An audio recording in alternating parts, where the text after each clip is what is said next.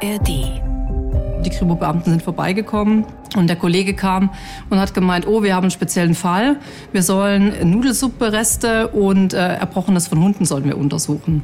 Das klang nach einem Spezialfall und Spezialfälle sind ähm, so ein bisschen mein Steckenpferd. Was mich äh, so ein bisschen äh, beeindruckt hat, war dann doch die Heimtücke, mit der diese Tat ausgeführt wurde. Äh, Giftmord, das ist so mit das Schlimmste, was es gibt. Da kann man sich nicht gegen wehren. Man hat keinen Angreifer vor sich. Und diese Nudelsuppe, die stand auf dem Herd. Und weil die ihm aber so seltsam dunkel ausgesehen hat, hat er sie übers Hundefutter gekippt. Und wenige Zeit danach fingen dann die Hunde so extrem an zu krampfen. Ja, und als er mir das erzählt hat, musste ich schon irgendwie ganz schön an meinem Pokerface arbeiten. Das gebe ich offen zu. Da war für mich klar, hier haben wir auch einen versuchten Mord. Dass er das Ganze nochmal machen wird, dachte ich nicht. Wie kann man auch daran denken? Aber was ich schon im Hinterkopf immer hatte, wenn er äh, eben rauskommt, was wird er tun? Die Spur der Täter. Der True Crime Podcast des Mitteldeutschen Rundfunks. Diesen Podcast bekommen Sie werbefrei in der App der ARD Audiothek und überall dort, wo es Podcasts gibt. In dieser Episode sind wir auf den Spuren eines Giftmischers. So heißt auch die Dokumentation in der ARD Crime Time ab sofort in der ARD Mediathek zu sehen und den Link finden Sie, liebe Hörerinnen und Hörer, wie immer in unseren Shownotes. Ich bin Mathis Kiesig und ich freue mich sehr, dass mein Kollege Markus Zibula heute wieder bei uns zu Gast im Podcast ist. Hallo Markus. Hallo Mathis. Markus, es geht um Gift als Mordwerkzeug. Das wird klar bei dem Titel dieser Folge. Über welches Gift oder über welche Gifte sprechen wir denn heute? Ja, das ist tatsächlich eine ganze Reihe an Giften. Also hier wurde nicht nur eins benutzt. Und der Fall beginnt zunächst sehr ungewöhnlich mit einer Hundevergiftung mit Schneckenkorn. Schneckenkorn, das kennt man vielleicht aus dem heimischen Garten. Und zwar ist es ein Mittel, was man einsetzt gegen Schnecken, also wenn man Schneckenbefall hat. Man kennt es aber leider auch als einen beliebten eingesetzten Giftköder bei Hundehassern, also diese Mettbrocken, die dann mit diesem granulatartigen Schneckenkorn gespickt sind. Es geht aber dann auch in dem Fall, über den wir jetzt sprechen, um eine Vergiftung mit Arsen. Ein Gift, was früher auch im Weinbau in Deutschland als Insektizid verwendet wurde, aber wegen zahlreicher Vergiftungen dann im Umfeld des Weinbaus wurde es dann in den 1940er Jahren verboten hier in Deutschland. Und es geht um noch ein pflanzliches Gift, und zwar das Gift des blauen Eisenhuts. Das ist eine in Deutschland sehr, sehr beliebte Zierpflanze mit so blau-lila leuchtenden Blüten, die so ein bisschen helmförmig sind aber sie ist halt extrem giftig, eine der giftigsten Pflanzen. Und diese ganzen giftigen Stoffe spielen eben eine ganz zentrale Rolle in dieser Episode als Tatwerkzeuge. Damit ist nämlich eine Familie in Hessen in Todesangst versetzt worden. Sie wird monatelang tyrannisiert in den Jahren 2018 und 2019. Und gemeinsam mit den Ermittlerinnen und Ermittlern rekonstruieren wir jetzt die Details rund um diesen Fall, auch die Einschätzungen der Fachleute für Toxikologie aus der Rechtsmedizin und Spurensicherung werden Sie noch hören, liebe Hörerinnen und Hörer. Doch der Fall beginnt, anders als jetzt vielleicht zu vermuten ist, mit einem Notfall beim Tierarzt. Christian Moors ist Oberarzt der Notfallambulanz in der Tierklinik Hofheim am Taunus. Frau G. kam in der Nacht zu uns mit ihrem kleinen Schäferhund Welpen Karl, der in einem sehr, sehr schlechten und kritischen Zustand war. Es stand auch ziemlich schnell die Verdachtsdiagnose einer Schneckenkornvergiftung im Raum. Und er präsentierte sich für diese Vergiftung sehr, sehr typisch. Er hatte Krämpfe und infolge dieser Krämpfe auch schon bereits eine erhöhte Körpertemperatur von 41,5, was diese Vergiftung eben auch so tückisch macht. Für jeden, der einen Hund besitzt, ist das eine ganz grausame Vorstellung, wenn man das eigene Tier so leiden sieht, vom Arzt so eine lebensbedrohliche Diagnose bekommt. Wie schwer ist denn diese Vergiftung gewesen? Hätte der Hund daran sterben können? Ja, also der Oberarzt der Notfallambulanz in der Tierklinik, äh, den wir interviewt hatten, der hatte uns ganz klar gesagt, dass das in den nächsten Stunden unbehandelt definitiv zum Tod des Welpen Karls geführt hätte. Deswegen sagte er auch, also wenn man so eine Vergiftung bei seinem Tier feststellt, äh, wie in diesem Fall, ist es wirklich die einzige Chance, möglichst schnell in eine Klinik zu gehen, dass die die erfordernden Maßnahmen einleiten können. Der Hund musste dann tatsächlich damals auch auf die Intensivstation, überlebte dann die Vergiftung, durfte nach zwei Tagen durfte er wieder nach Hause. Dieser ganze Fall passierte am 6. November 2018 im Rüdesheim. Dort lebt der Hund mit einem, einem weiteren Hund äh, bei der Familie G. Das ist, Ehepaar besteht aus Ursula und Rudi G. Und sie besitzen, wie gesagt, zwei belgische Schäferhunde. Und hier kam es zu diesen ja, Krämpfen, die der Schäferhund Welpe Karl hatte. Markus, wir hatten jetzt schon äh, zum Einstieg kurz über Schneckenkorn gesprochen. Kannst du mal beschreiben, wie Schneckenkorn genau aussieht und was es so gefährlich macht? Ja, also Steckenkorn, finde ich, hat so ein bisschen so eine Ähnlichkeit zu so einem Instant-Rührtee, diese Zitronentees. Vielleicht kennt ihr der ein oder andere Hörer und die Hörerin. Und es hat eine sehr blau leuchtende Farbe. Das macht es für die Schnecken halt sehr interessant und äh, deswegen stützen sie sich da drauf. Und das macht es natürlich auch für Tiere sehr interessant, wie eben Hunde und leider auch für Babys und Kleinkinder. Das ist von Natur aus schon mit äh, Bitterstoffen etc. versetzt, so dass es eigentlich vom Menschen nicht verzehrt werden kann. Der Hund hat da scheinbar etwas andere Geschmacksnerven, der frisst das erstmal gerade auch wegen dem Mett natürlich dann, wie in diesem Fall. Wie geht denn Familie G mit diesen gefundenen Mettstücken mit dem Schneckenkorn ähm, in ihrem Garten um? Also was vermuten Sie, was, was für, ähm, Schlussfolgerungen ziehen Sie daraus? Genau, also wir haben dazu einen Mindtower-Beitrag gefunden, einen HR-Beitrag, wo sich die Familie dann auch verzweifelt an die Öffentlichkeit gewandt hatte und sich ja gefragt hatte, wer es ist hier ein Hundehasser unterwegs, äh, was, was ist hier passiert? Und da erzählte auch Frau G. in dem Beitrag, dass sie damals sofort, nachdem sie äh, ihren Hund wieder aus der Klinik zurückgeholt hatte, hatte sie sofort auf dem Grundstück geguckt und hatte überall verteilt äh, an verschiedenen Stellen überall diese Reste von diesem Schneckenkorn gefunden. Und ja, für sie war das völlig rätselhaft, was hier los ist. Und die erste Vermutung war ein Hundehasser.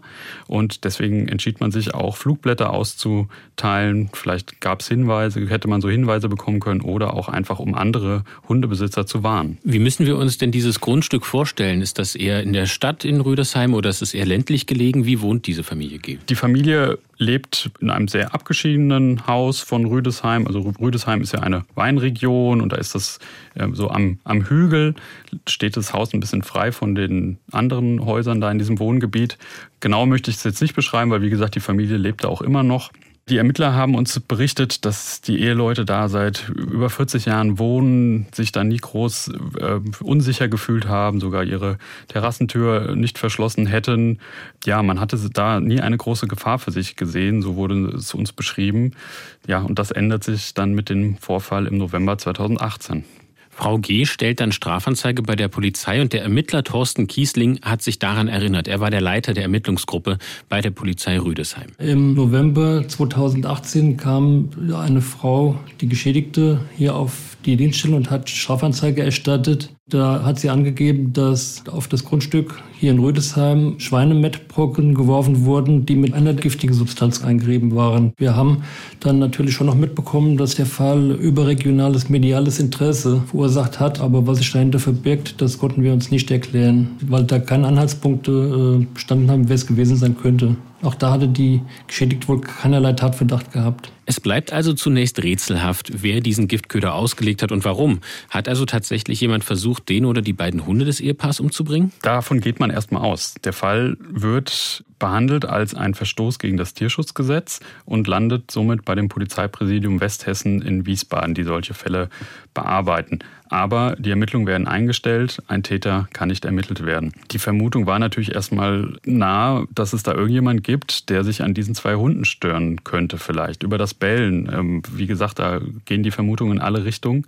Auch ist die Besitzerin der zwei Hunde, die Frau G, sehr erfolgreich im Hundesport aktiv. Deswegen kam auch die Idee auf, ob es da vielleicht Neider gibt, weil sie wurde unter anderem deutsche Meisterin 2016. Ja, ob es da irgendjemand gibt, der ihr das so nicht gönnt. Das hatte sich dann auch noch so ein bisschen verdichtet, dieser erste Verdacht, weil Frau G. bei einem Training auf dem äh, Hundeübungsplatz im Januar 2019, als sie zurück zum Parkplatz kommt, feststellt, dass ein ja, faustgroßes Loch in ihrer Windschutzscheibe ist, Glassplitter auf der Motorhaube und neben dem Fahrzeug liegt ein Pflasterstein.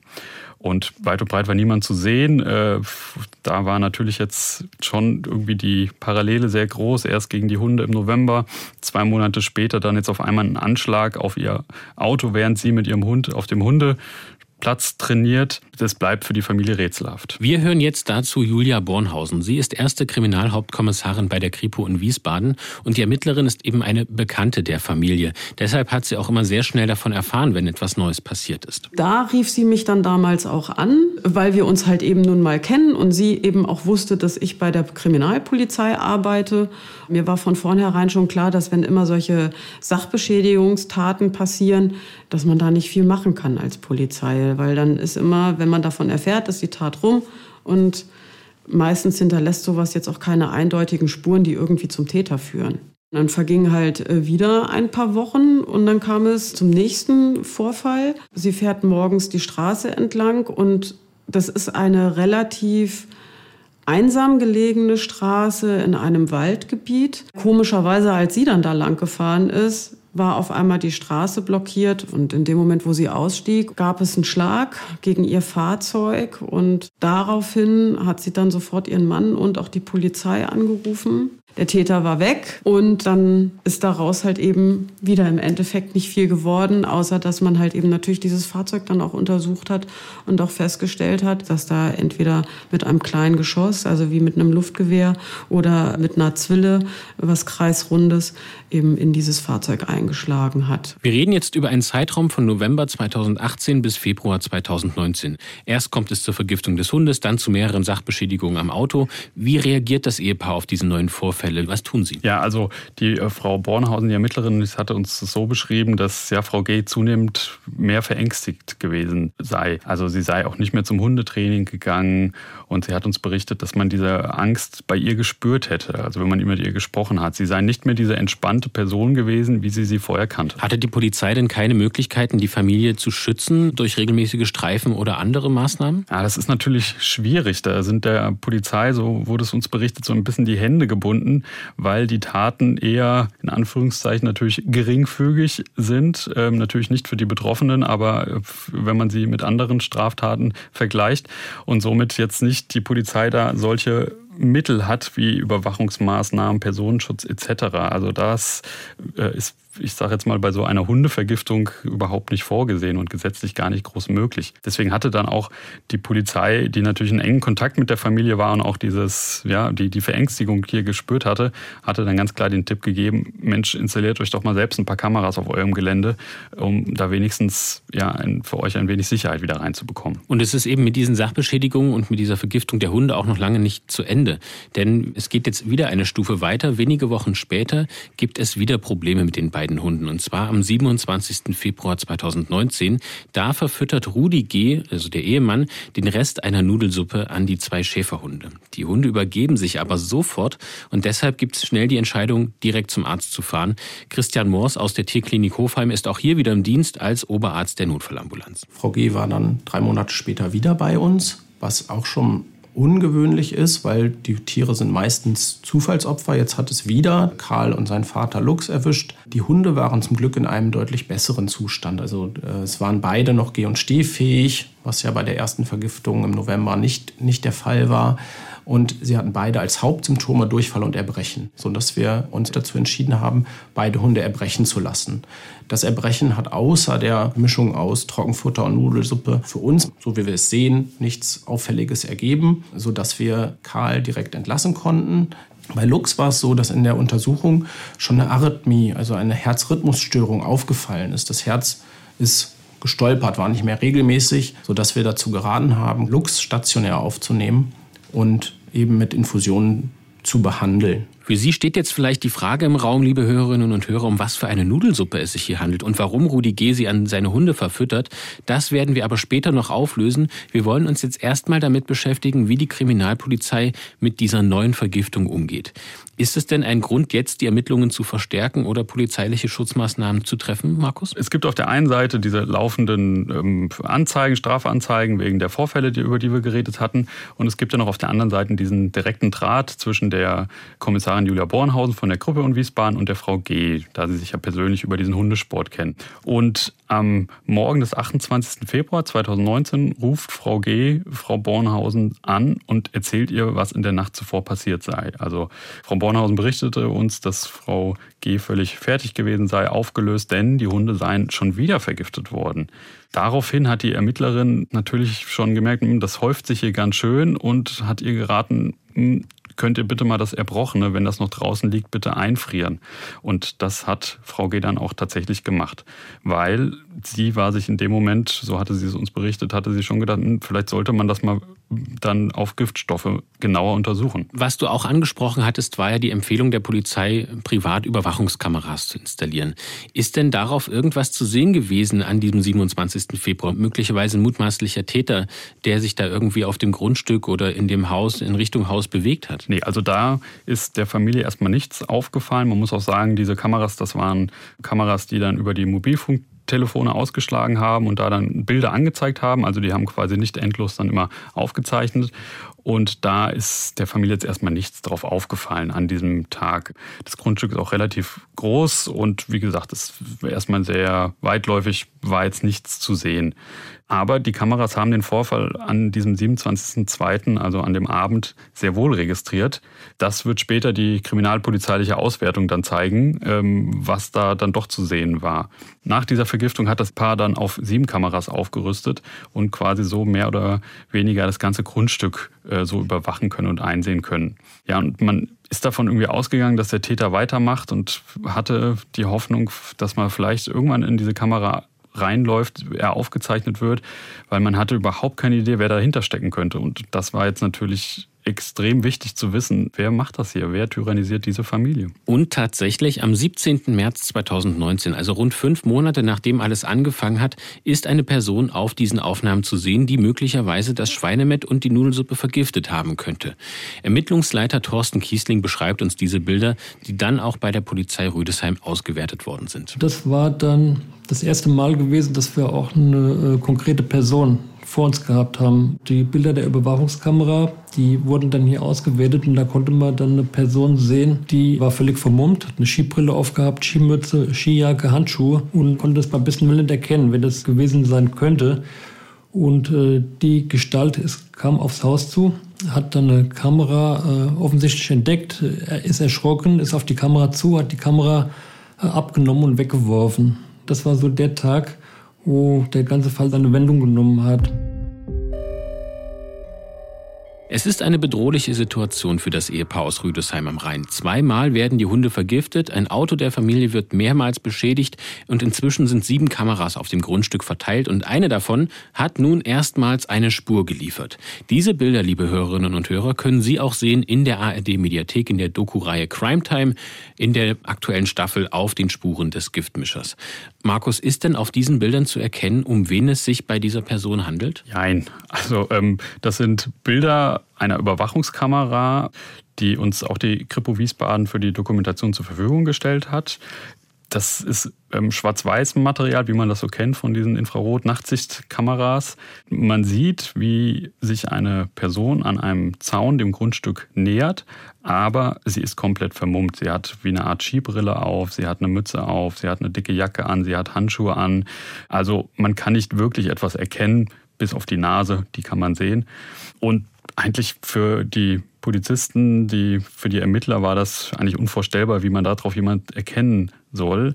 Doch, so wurde es uns berichtet, der Mann von Frau G., er ist sich sicher, dass er ihn kennt. Und zwar, dass das Enrico R aus dem Tennisverein sei. Enrico R. soll das sein, obwohl er eigentlich nur seine Nase zeigt. Was macht denn den ähm, Rudi G. dabei so sicher? Ja, das hat uns vor allem ähm, Frau, Frau Bornhausen sehr schön erzählt, dass sie da ähm, gesagt hat, wow, das ist natürlich echt äh, toll, wie, wie er das erkannt hat. Und zwar hätte Rudi G. erzählt, er hätte ihn an einer Bewegung erkannt. Also als man sieht, wie die Person auf die Kamera zuläuft und die Kamera entdeckt, hält sie kurz aus, macht so eine kleine, äh, wie so eine Art Drehung im Oberkörper und geht dann wieder auf die Kamera zu.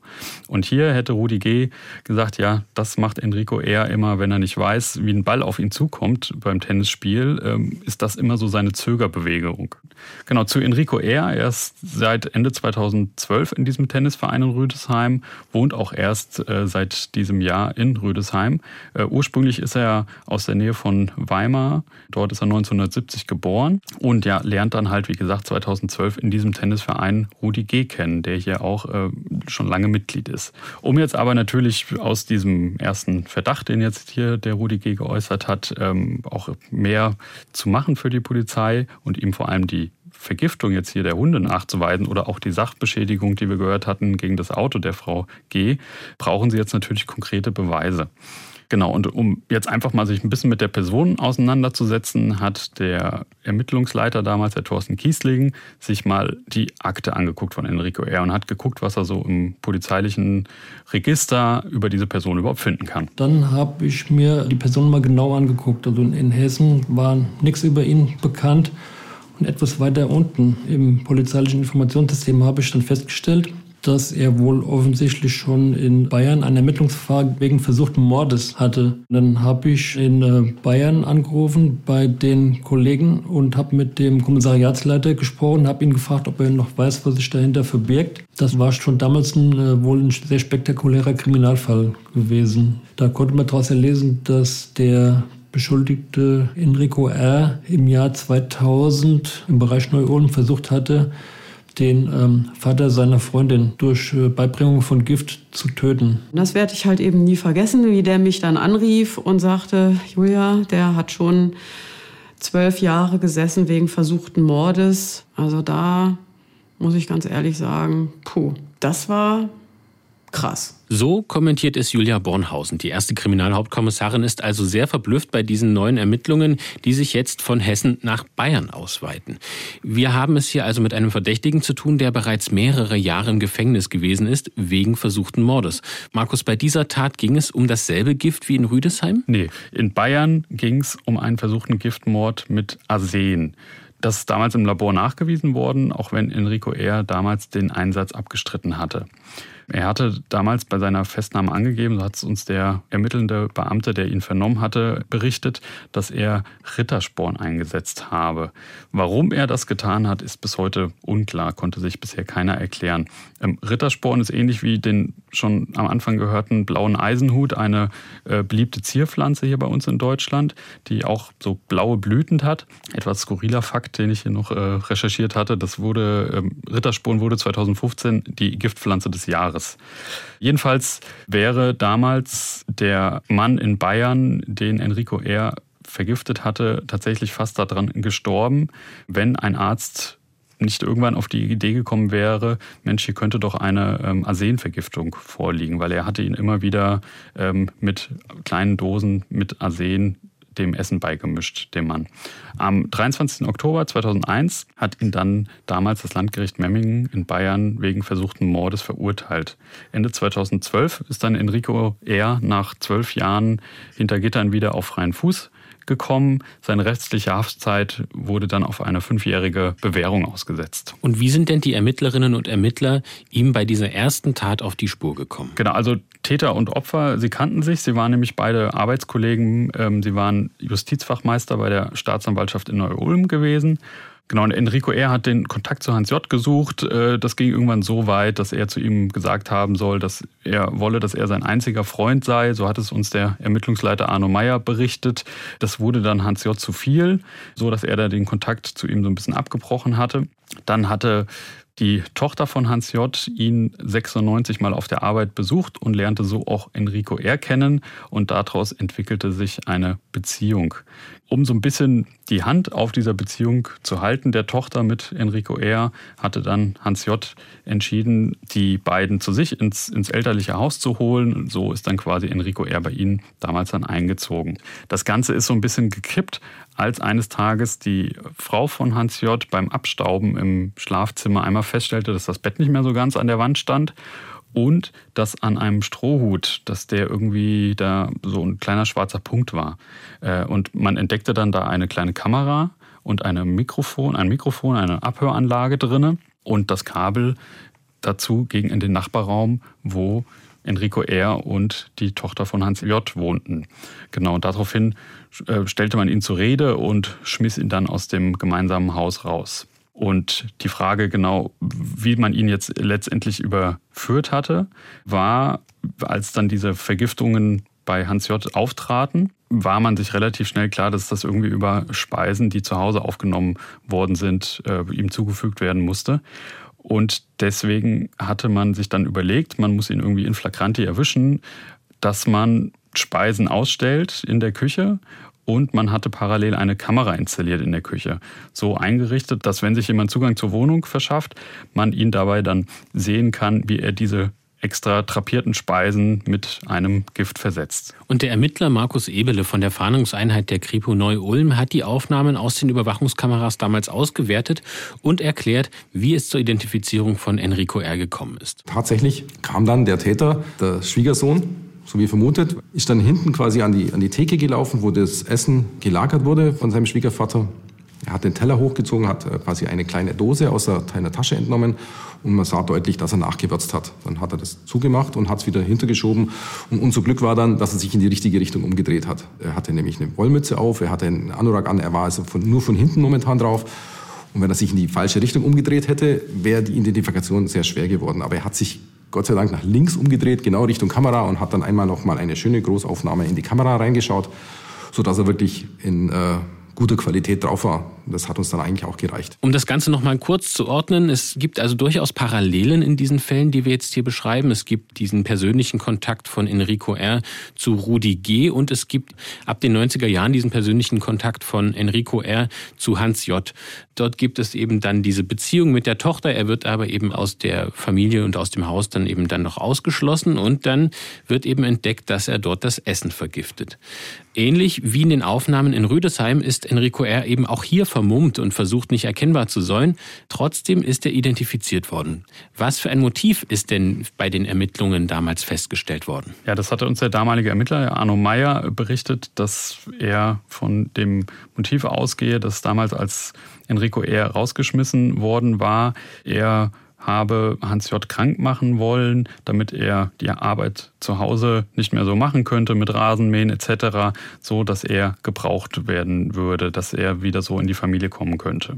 Wie gesagt, das Haus hat einen großen Garten und da wäre, so hätte es Enrico R. geschildert, so wäre es gar nicht einmal anders möglich gewesen, als Enrico R. da zu holen und ähm, um Hilfe zu bitten. Und laut Arno Meyer soll es in Enricos Wohnung in Föhring auch eindeutige Hinweise gegeben haben, dass er homosexuelle Neigung gehabt haben soll.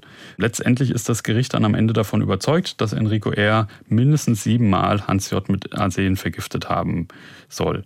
Der Grund, die Zurückweisung durch Hans J. Enrico R. ist bereits vor einigen Jahren bei einem Giftmordversuch erwischt worden. Er wurde zu einer Gefängnisstrafe verurteilt. Mit diesem Hintergrundwissen wollen wir, liebe Hörerinnen und Hörer, den Fall im hessischen Rüdesheim nun weiterverfolgen. Familie G. ist in Todesangst versetzt worden. Nach den Giftanschlägen auf ihre Hunde und weiteren bedrohlichen Vorfällen gibt es aber nun Enrico R. als möglichen Tatverdächtigen. Es geht nun darum, Beweise zu sammeln und wir sind gemeinsam mit den Ermittlern auf den Spuren des Giftmischers und am 22. März 2019 klingelt morgens wieder das Telefon der Kriminalpolizistin Julia Bornhausen. Das war dann so, dass die Ulla mich anrief und sagte, es ist wieder was passiert heute Nacht. Und dann erzählte sie mir, dass sie in eine Straußwirtschaft gegangen sind und haben halt eben noch ein bisschen was getrunken. Und der eine Sohn mit der Lebensgefährtin ist dann auch noch gekommen. Und als sie dann abends aus der Straußwirtschaft rausgekommen sind, stellten sie dann fest, dass beide Fahrzeuge stark beschädigt worden sind. Reifen plattgestochen, irgendeine Säure über die Fahrzeuge geschüttet. Wir haben ja schon gehört, dass Enrico R. auf Bildern der Überwachungskameras erkannt worden ist. Aber dass die Beweislage schwierig ist, wenn er nicht konkret bei einer Tat erwischt und gefilmt ist. Es ist also auch schwierig, Enrico R. mit diesem erneuten Anschlag nach diesem Restaurantbesuch in Verbindung zu bringen, oder? Ja, das ist auch wieder ähnlich wie die ähm, Anschläge gegen die Autos äh, zuvor extrem ja, schwierig für die Ermittler gewesen. Man hat diese Autos natürlich untersucht ähm, bei der Spurensicherung. Der Kripo in Wiesbaden hat sie auf DNA-Spuren, auf Fingerabdrücke untersucht, aber da hatte man nichts gefunden. Man hatte dann sich entschlossen, die Familie nochmal ausführlich zu vernehmen, in der Hoffnung, ja, irgendetwas nochmal zu erfahren, was hier vorgelegen haben könnte. Und dann berichtet Rudi G., Frau Bornhausen, in dieser Vernehmung, dass er Probleme mit Enrico R. gehabt hätte im Tennisverein, dass er dort durch seine Art aufgefallen sei, dass so hatten es uns auch dann die Ermittler später dann erzählt, dass er so als inoffizieller Platzwart aufgetreten sei, ohne dass er das gewesen ist. Und ähm, er sich gegenüber Rudi G. ja äh, einfach seltsam verhalten hätte. Julia Bornhausen, die Kriminalhauptkommissarin, erzählt uns von der Aussage von Rudi G. Er hatte im Tennisverein dieses Problem mit dem Enrico, der wie so eine Klette gewesen ist. Die hat ihm sein Lieblingsgetränk gebracht, hat ihm den Tennisschläger neu bespannt. Ja, das ging sogar so weit, dass wenn die im Vereinsheim gesessen haben, dass er dann auf einmal auf Tuchfühlung gegangen ist. Und da hat er dem Enrico mal sehr deutlich gesagt, dass er keinen Kontakt weiter wünscht, dass er ihn in Ruhe lassen soll und hat das auch ähm, ja, sehr, sehr deutlich gemacht. Und drei Wochen später war diese Hundevergiftung. Wir hätten also auch hier in diesem Fall ein mögliches Motiv für die Anschläge und Vergiftungen. Möglicherweise hat sich Enrico R. also auch erneut zurückgewiesen gefühlt? Ja, also diese Zurückweisung als Parallele zwischen dem Fall in Bayern und jetzt hier in Rüdesheim in Hessen ist offensichtlich. Das Verhalten von Enrico R. im Tennisverein, das, was Rudi G. hier zu viel geworden ist, zum Beispiel hat er ihn dann am, am Parkplatz mal einen Parkplatz freigehalten, so wurde es uns erzählt, hat ihm einen Schläger geschenkt, hat ihm sein Lieblingsgetränk für das Vereinsheim organisiert. Das alles wurde Rudi G. zu viel, sodass er ihm irgendwann gesagt haben soll, lass mich bitte in Ruhe. Und das ist ja auch sehr ähnlich wie im Fall in Bayern damals, wo sich das ja auch so ein bisschen zugespitzt hatte, bis es dann schließlich dazu kam, dass auch hier dann irgendwann damals der Hans-Jörg gesagt hat, hier, äh, lass mich bitte in Ruhe. Und wie sich nun herausstellt, gibt es auch einige Parallelen bei den Tatausführungen. Und wir kommen damit jetzt wieder auf diese Nudelsuppe zurück, die Rudi G. an seine Hunde verfüttert hat und die Frage, woher sie kommt und warum er den Hunden arglos diese vergiftete Suppe gegeben hat. Die Kriminalhauptkommissarin Julia Bornhausen über die weiteren Details aus dieser Befragung. Ja, und dann erzählt mir Rudi, ja, und irgendwie hatte ich A, das Gefühl, dass jemand im Haus gewesen ist und B, sah die Nudelsuppe ganz komisch aus. Ganz ehrlich, ich habe mir schon mal Gedanken darüber gemacht, ob vielleicht irgendwas in der Nudelsuppe gewesen ist. Und diese Nudelsuppe, die stand auf dem Herd von mittags, das waren quasi Reste die der Rudi abends essen sollte, wenn er nach Hause kommt. Und weil die ihm aber so seltsam dunkel ausgesehen hat, hat er sie übers Hundefutter gekippt und hat dann das Trockenfutter mit der Nudelsuppe den Hunden im Napf zu fressen gegeben. Und wenige Zeit danach fingen dann die Hunde so extrem an zu krampfen. Ja, und als er mir das erzählt hat, da musste ich schon irgendwie ganz schön an meinem Pokerface arbeiten. Das gebe ich offen zu. Also das war da war für mich klar, hier haben wir auch einen versuchten Mord. Wir sprechen jetzt von dieser zweiten Vergiftung. Von der ersten wissen wir ja bereits, dass Schneckenkorn für die Vergiftung des Hundes verantwortlich gewesen ist. Aber über das Gift in der Nudelsuppe wissen die Ermittler zu diesem Zeitpunkt noch nichts. Das ist richtig, aber das ist für sie jetzt enorm wichtig. Denn um Enrico R. diese Tat nachweisen zu können, müssen sie wissen, was da für ein Gift eingesetzt wurde, ne, um ihm das nachzuweisen, dass er damit hantiert hat. Schnell ist klar, Schneckenkorn war es nicht. Und Arsen war es auch nicht. Das können Sie relativ schnell ausschließen. Doch die Toxikologin der Rechtsmedizin in Frankfurt ist jetzt natürlich so ein bisschen auf die Hilfe angewiesen, auch von den Ermittlern, um ein paar Details zu bekommen, ähm, weil ansonsten ist das für sie so ein bisschen wie die Suche nach der Nadel im Heuhaufen. Das Hundeerbrochene wird der Rechtsmedizin in Frankfurt übersandt und Frau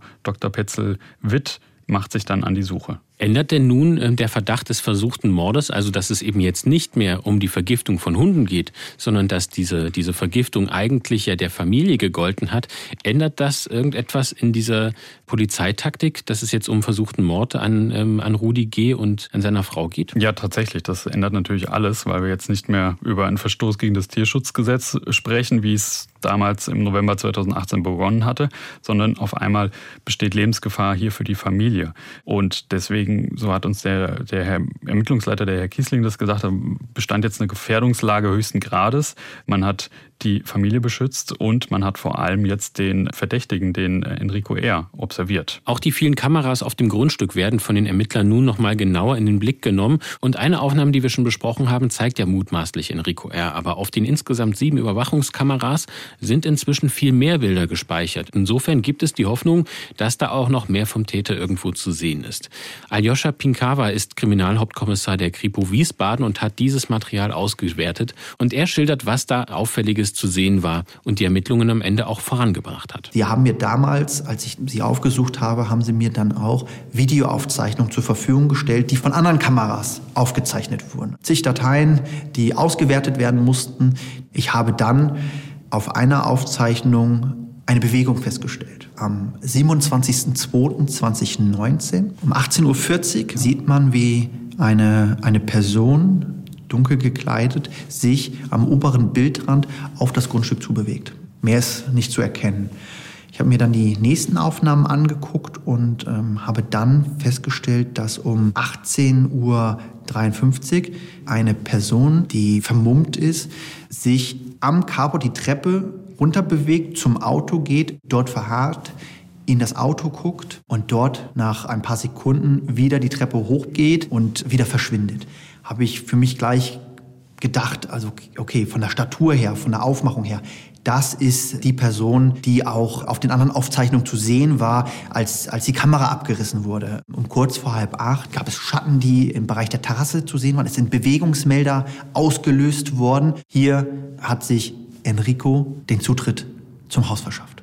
Für mich war an dieser Stelle ganz klar, hier hatte jemand Gelegenheit, den Topf, der sich dort auf dem Herd befand, mit einem Gift zu versetzen. Das sind sehr wichtige Aufnahmen, auch später für den Gerichtsprozess. Enrico R. wird dabei gefilmt, wie er am 27. Februar das Grundstück betritt. Und nun geht es um den Nachweis, dass er danach tatsächlich auch die Nudelsuppe vergiftet hat, die im Haus auf dem Herd stand. Diese Videoaufnahmen des Täters können Sie, liebe Hörerinnen und Hörer, auch mitverfolgen in der ARD Crime Time. Markus hat die Filme gemacht und er ist mit uns gemeinsam jetzt nochmal auf den Spuren des Giftmischers. Wir wissen ja noch nichts davon, mit welchem Gift die Nudelsuppe eigentlich angereichert worden ist. Gibt es denn dazu inzwischen eindeutige Erkenntnisse aus dem Labor, nachdem eben das Erbrochene analysiert werden konnte? Ja, noch nicht so wirklich. Also wie ich es ja schon erwähnt hatte, ähm, für die Toxikologin, die Frau Dr. Silvana Petzel-Witt, hat sich das so ein bisschen nach der Suche im Nadel im Heuhaufen gestaltet. Also ohne zu wissen, in welche Richtung das geht, also welcher Stoff das sein könnte, ist es für sie äußerst schwierig gewesen. Sie hat sich der Sache angenommen. Sie hatte so uns gesagt, als äh, man da rein reinkam mit diesem Hundeerbrochenen, wer will das machen, hat sie sofort die Hand gehoben, denn Spezialfälle seien so ein bisschen ihr Steckenpferd. Und ja, das war für sie so einer und sie wollte das jetzt unbedingt rauskriegen, was ist hier für ein Giftstoff drin. Und neben dem Erbrochenen gibt es ja auch noch die Reste der Nudelsuppe, die auch übrig geblieben sind und eingefroren wurden. Und auch damit versucht die Toxikologin zu arbeiten. Da wir von der Nudelsuppe nur einen sehr, sehr geringen Rest hatten ähm, und dieser Rest hauptsächlich aus ein paar Nudelstücken äh, bestanden hat und ganz wenig äh, gefroren erbrochene Flüssigkeit. Da sind wir jetzt zunächst dazu übergegangen, vor allem das Hundeerbrochene zu untersuchen. Da wir da eine, eine große Menge hatten, äh, also mehrere hundert Gramm. Man hat zwar gesehen, das ist überwiegend Trockenfutter, aber man hat dazwischen eben auch die Nudelreste sozusagen ähm, erkennen können. Dann haben wir damit auch gaschromatographisch, massenspektrometrisch äh, Untersuchungen gemacht, weil wir da große Datenbanken im Hintergrund haben, wo wir sehr, sehr, sehr viele Substanzen, mehrere tausend, dann praktisch schon mal mit abgleichen können. Und die Analysen waren aber zunächst mit dem Hundeerbrochenen Erbrochenen negativ. Wir haben nur einen ganz vagen Hinweis auf äh, eine Substanz, die aber erstmal unplausibel erschien. Wir haben ja Anhaltspunkte aus dem früheren Fall. Da wurde Enrico R. eine Arsenvergiftung nachgewiesen. Du hattest schon gesagt, das kann ausgeschlossen werden, dass es um Arsen geht. Aber er selbst hatte damals angegeben, Rittersporn benutzt zu haben, also diese giftige Zierpflanze. Hilft das denn im Labor irgendwie weiter? Ja, tatsächlich ist dieser Hinweis für die Toxikologin extrem entscheidend. Also sie telefoniert telefoniert nochmal mit den Ermittlern des Falls, sie spricht sich nochmal ab und da erwähnt Aljoscha Pinkava, äh, ja, er hätte damals ja in der Vernehmung in Bayern angegeben, er hätte den Hans J. damals mit, mit Rittersporn vergiftet. Und da wird die Frau Dr. Petzelwitt sehr hellhörig, weil sie sofort in ihrem Kopf Rittersporn das ist ein Pflanzengift, hat sie sofort etwas Konkretes in ihrem Kopf und beendet, so wurde es uns erzählt, äh, wohl recht schlagartig das Telefonat, sagt, ich muss weg, ich habe eine Idee, äh, ich melde mich. Dr. Silvana Petzel-Witt erzählt, auf was für eine spannende Idee sie in diesem Moment gekommen ist. In dem Moment kam mir, glaube ich, vor allem auch das Studium dann zu Hilfe, weil wir diese Pflanzen ja im Studium behandeln und die Inhaltsstoffe und ähm, ich eigentlich schon immer auch ein großes Interesse einfach an, an Pflanzen, an Giftpflanzen hatten und die Wirkung ihrer Inhaltsstoffe.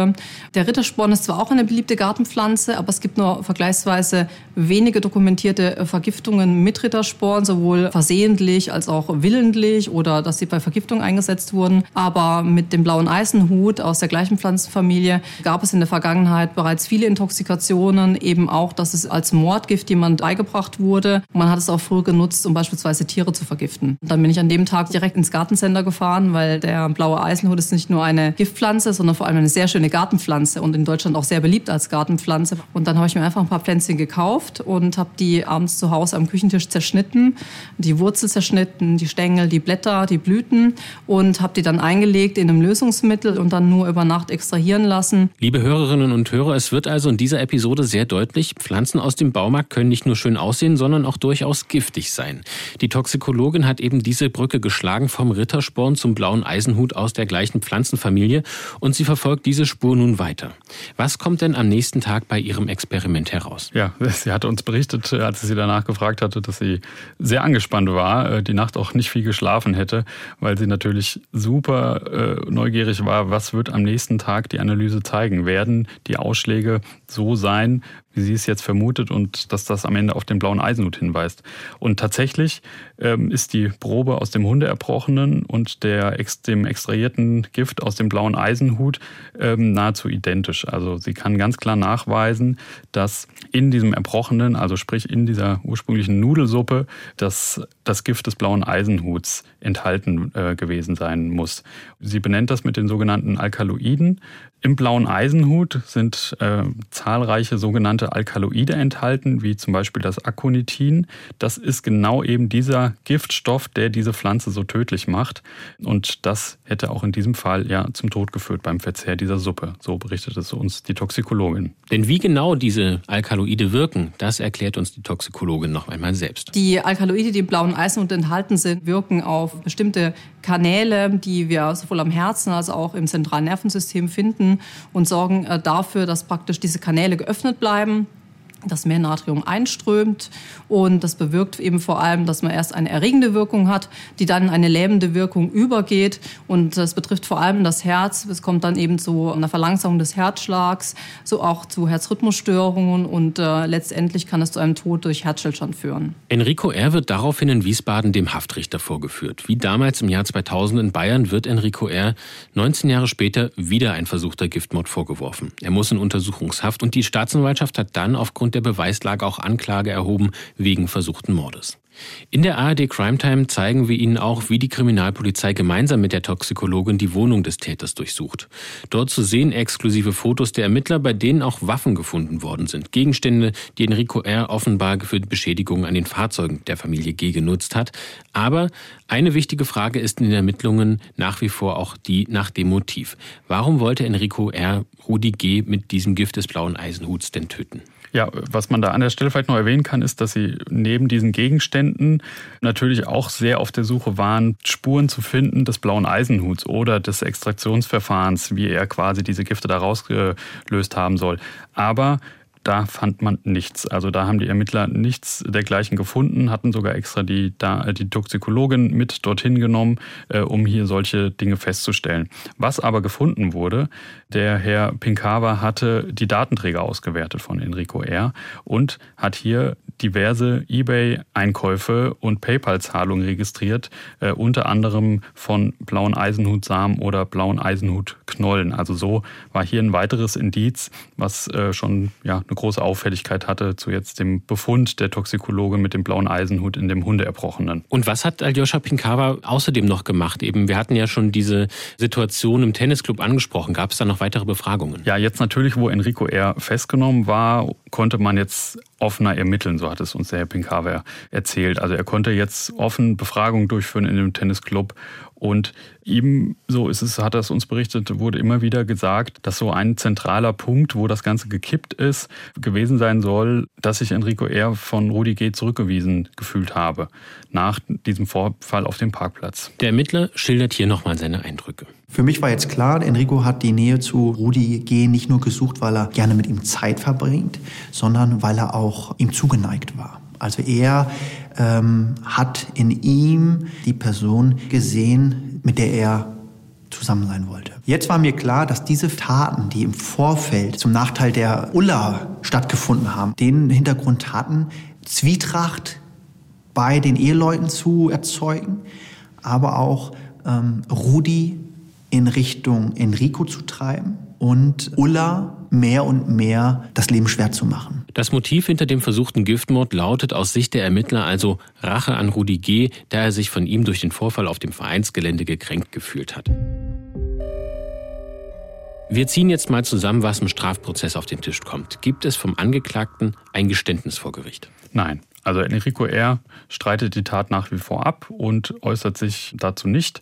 Es bleibt quasi dann ein schwieriger Indizienprozess, ein schwieriger Mordprozess, der für die zweite große Strafkammer am Landgericht in Wiesbaden ja keine leichte Aufgabe wird, weil sie muss jetzt feststellen, was unzweifelhaft tatsächlich passiert ist. Und die Ermittler haben diverse Gegenstände gefunden, aber sie haben, wie ich es erwähnt hatte, keine Hinweise auf den blauen Eisenhut gefunden, was natürlich äh, schon gut gewesen wäre für die Ermittlungen. Und deswegen ist es letztendlich eine Art Indizienpuzzle, was sich hier dem Gericht ähm, bietet. Der Ermittler Aljoscha Pinkava berichtet uns, wie sich der Angeklagte verhalten hat und dass er sich sogar selbst belastet hat im Prozess. Enrico R. war sehr aufmerksam, er hat jegliche Aussage verfolgt und sich Notizen gemacht. Spannend war dann während der äh, Hauptverhandlung, dass er geäußert hat, wenn er in, dieser, in diesem Haus gewesen wäre am 27.02., dann hätte die dortige Kamera, die im Flur war, ihn ja sehen müssen, ihn aufzeichnen müssen. Als ich das gehört habe, war es, das war für mich ein Moment, weil das war für mich Täterwissen, weil ich hatte keine Kenntnis von dieser Kamera und auch die Geschädigten wussten gar nichts mehr von dieser Kamera. Die hatten die gar nicht mehr auf dem Schirm. Die Ermittlungen dann zu dieser Kamera haben dann ergeben, dass es eine Unterbrechung während der Aufzeichnung gab. Wir konnten dann nachweisen, dass diese Unterbrechung mit dem Zeitstempel genau dann erfolgt, wenn ich den Stecker ziehe. Und den Stecker konnte ich von der Küche aus ziehen. Das heißt, man hört Geräusche, die ähnlich dem sind, wenn eine Terrassentür geöffnet wird und wie Schubladen, Schränke geöffnet werden. Und kurz darauf gibt es diese Zeitunterbrechung. Für mich war da in dem Moment natürlich klar, hier hat er einen Fehler gemacht, hier hat er sich vor Gericht geäußert, ohne bedacht zu haben, dass zu dieser Kamera keinerlei Äußerungen innerhalb der ähm, Akte zu finden war. Markus, wie fällt denn das Urteil in diesem schwierigen Indizienprozess aus? Ist die Schuld des Angeklagten für das Gericht durchaus erwiesen? Tatsächlich. Und sie verurteilen ihn auch mit der höchsten Strafe, nämlich einer lebenslangen Haft mit der besonderen Schwere der Schuld. So lautet dann am Ende das Urteil im Mai 2020. Sie stellen fest, Enrico R. habe die Tat lange geplant und sich gut darauf vorbereitet. Du hattest jetzt die Schwere der Schuld angesprochen. Ist Familie G. damit nun sicher vor Enrico R.? Ja, also die Anwältin der Opferfamilie, die hatte damals in einem ähm, Maintower-Beitrag hier im Hessischen Rundfunk das Urteil so kommentiert, dass es das sicherstellen würde, dass Enrico R. nie wieder anderen Menschen so etwas antun kann. Denn sie schätzt, dass die Wahrscheinlichkeit, dass er sich im Vollzug sehr stark verändern würde, die sei gleich null. Tatsächlich ist das natürlich Spekulation. Klar, ähm, die nächsten 15 Jahre wird Enrico R. definitiv in Haft bleiben. Was danach passiert, das kann jetzt zu diesem Zeitpunkt keiner beantworten. Wie gefährlich die Ermittler Enrico R. einschätzen, auch im Hinblick auf eine mögliche Freilassung, das schätzt uns Julia Bornhausen von der Kripo Wiesbaden ein. Für mich ist Enrico R. ein, ein hochgradig gefährlicher Täter, der absolut uneinsichtig ist. Er leugnet seine Tat bis zum Schluss, auch darüber hinaus. Also es ist kein geständiger Täter. Und das Gefährliche an ihm ist, dass er im Grunde genommen zweimal die gleiche Tat begangen hat. Und deswegen würde ich ihm auch immer zutrauen, noch eine dritte Tat zu begehen, weil er ähm, sich aus was für Gründen auch immer in irgendeiner Art und Weise im Recht fühlt. Auf den Spuren eines Giftmischers. Den Link zu den Filmen gibt es in der Beschreibung zu dieser Podcast-Episode. Wenn Sie Fragen zu unserem Podcast haben, Anregungen oder auch Kritik, dann freuen wir uns über eine E-Mail von Ihnen. Unsere Mailadresse lautet die-spur-der-täter mit ae mdr.de. Und weil die Adresse immer ein bisschen kompliziert ist, schreiben wir auch diese nochmal in unsere Shownotes. Wenn Ihnen diese Episode von Die Spur der Täter gefallen hat, dann abonnieren Sie uns gerne, am besten auch noch den Autodownload einschalten und dann bekommen Sie automatisch auch unsere nächste Episode. Die erscheint am 2. Juni und in dieser Folge beschäftigen wir uns mit Stalking und dem Mord an Sophie N. Und zum Abschluss bleibt mir noch zu sagen, vielen Dank, Markus, dass du bei uns zu Gast warst und über deine Recherchen gesprochen hast. Sehr gerne, Mathis. Mein Name ist Mathis Kiesig. Vorbereitet hat diese Episode Felix Gebhardt und produziert wurde sie von Ingo Naumann. Wir danken Ihnen fürs Zuhören und bis zum nächsten Mal. Sie hörten den True Crime Podcast Die Spur der Täter. Eine Produktion des Mitteldeutschen Rundfunks. ARD